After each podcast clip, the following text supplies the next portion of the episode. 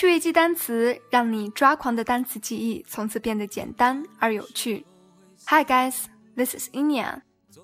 明天你是否会想起昨天你写的日记？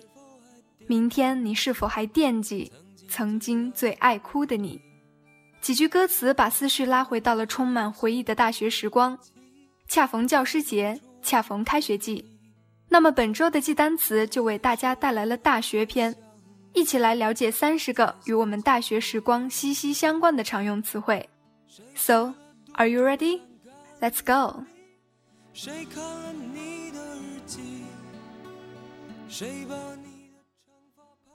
University University College College Freshman Freshman sophomore, sophomore, junior, junior, senior, senior, president, president, professor, professor, lecture, lecture bachelor, bachelor, master, master, doctor, doctor, major,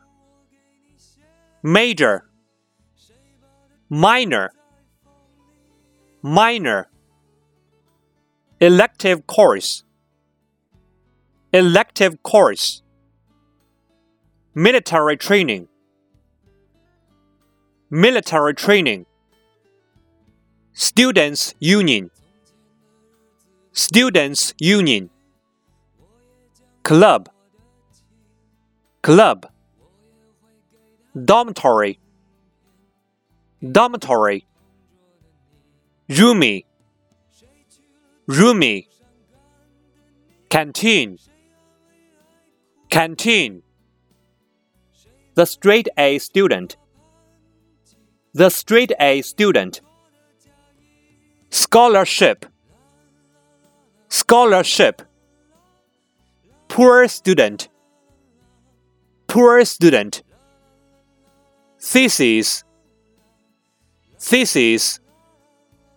Competitive examination. Competitive examination.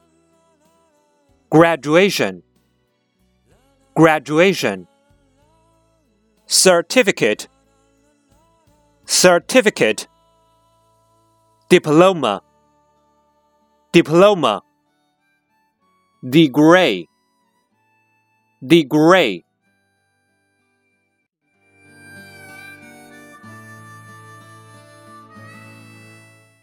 好啦，以上的三十个大学词汇是否迅速把你拉回到最美好的大学时光了呢？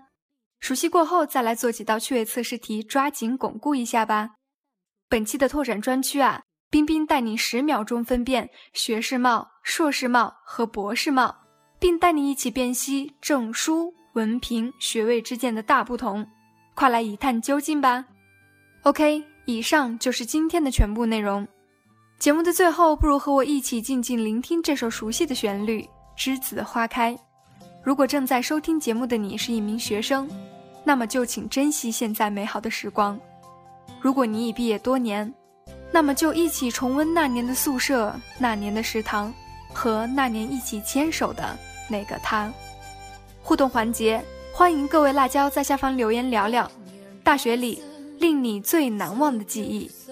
欢迎关注微信公众号“辣妈英语秀”，收看更多的实用口语节目，并可以按关注后的步骤获取五十部最适合学英语的电影。以及小猪佩奇全四季影音文件。See you next time.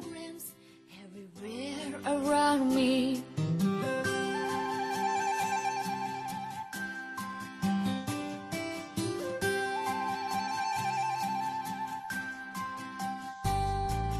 got near and blossom, so lovely, so nice. Never leave me in such beautiful season.